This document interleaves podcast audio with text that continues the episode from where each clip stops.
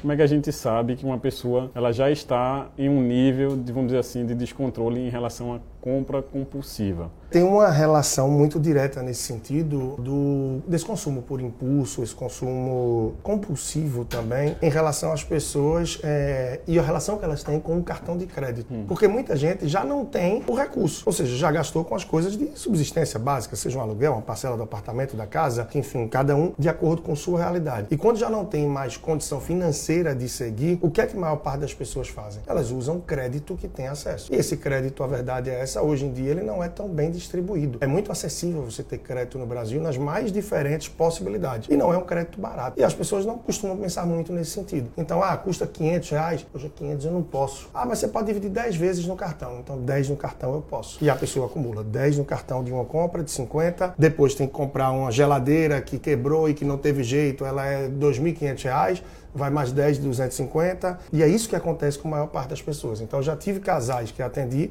que tinham 87 compras parceladas, que tinham 89 compras parceladas, eu me lembro. E isso já roubava do seu orçamento 8, 12, 13 mil reais no começo do mês só de parceladas.